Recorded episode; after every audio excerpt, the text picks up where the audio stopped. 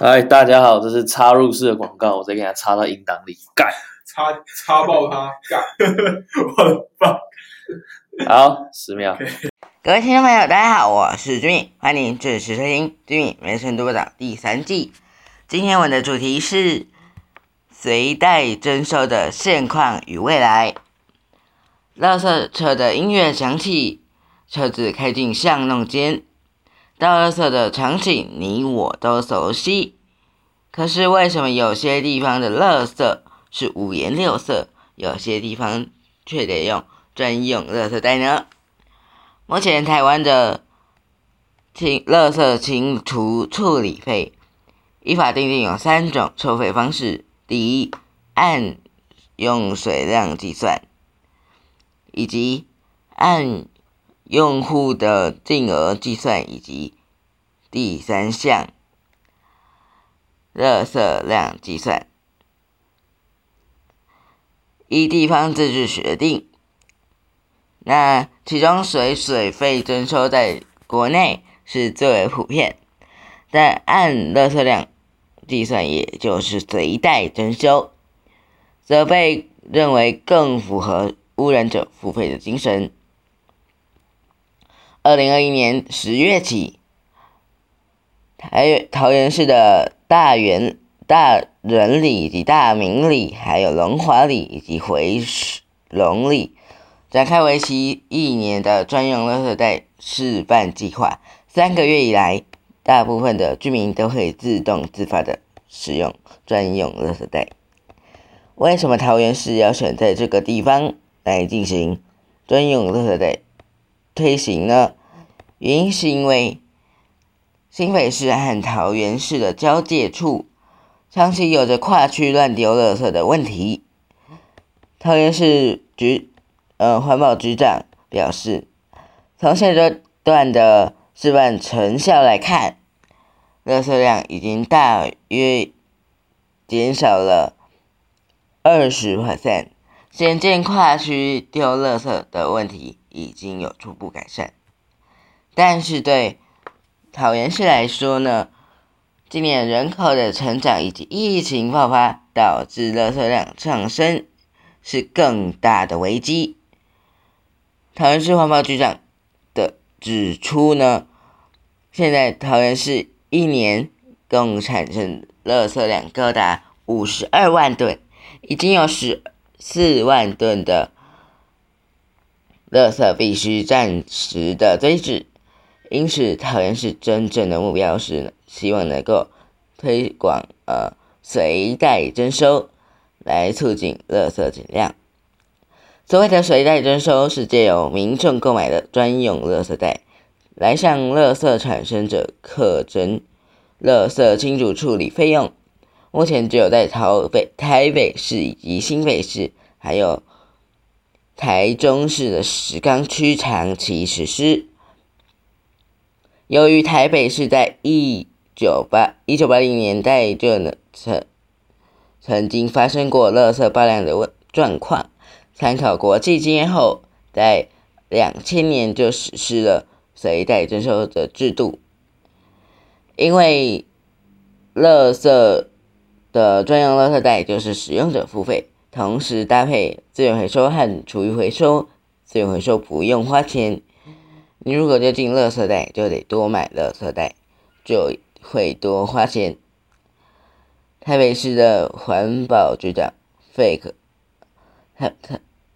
呃，费管科科长对我们这样解释：，随袋征收是经济的诱因，民众为了省钱，就会多做回收，少丢垃圾，长此以往，垃圾量自然减少。根据台北市统计，台北市两千年的平均每日清运垃圾量是两千九百七十公吨。那二零二一年居然已经降到了一千七百呃一千零七十四公吨，二十一年来减量超过六成。根据台北市的三地区的推行经验来看，建立完善的资源回收和废呃厨余回收的管道，是支撑起随袋征收不可或缺的两套配套措施。既然随袋征收可以促进垃圾减量，又能够符符合使用者付费，那为什么大部分的县市仍然采用随袋随水费征收的方式呢？台湾大学环境工程学的研究所所长就表示，专用垃圾袋的制作、防伪、推广都是必要的行政支出，而且实施随袋征收之后，地方政府实际收到的垃圾费会比随水费更呃征收更少。该台湾协会秘书长补充。随袋就是随袋征收的制度上路后，不适应的民众很可能会在户外乱丢垃圾，因此需要加强清洁人员查气，人力需求也会上升，所以钱收的少，还会有额外的支出，然后业务量增加，其他的县市政府就不会想。推行这种的政策，民众以为在以前以前哦，推行呃丢垃圾其实不用钱，其实不是呢。以前丢垃圾要钱，只是在水费里面。有些人知道，有些人不知道。想推动随代征收呢？民众的沟通也非常的重要，关键就是让他们理解，这只是改革呃，垃圾费的收费方式，不是多付钱，还能够更省荷包。现今我们大环境与台北市当年推动随袋征收的时候已经大不同，民众的回收意识大幅的进步。倘若现在有县市想推动，呃，随袋征收，就要更注意回收物的后端去化。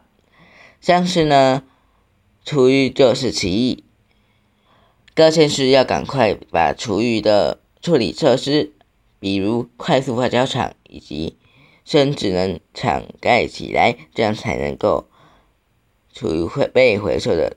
出来之后呢，才不会进到焚化炉。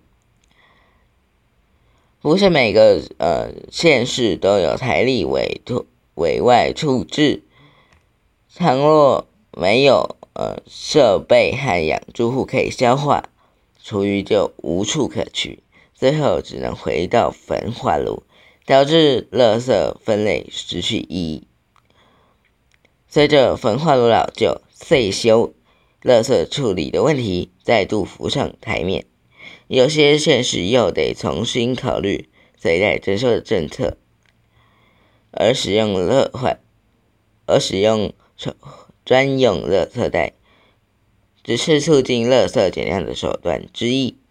如何从源头去减少垃圾产生、自用回收以及循环再利用多元的方式着手，才有。机会能够达到真正的零废弃。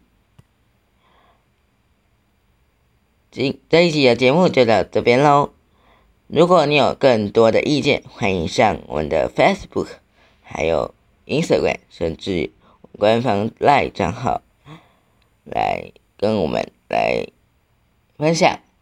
那相关的连接资讯我会放在资讯栏。这一集的节目感谢你收听。明天我们同一时间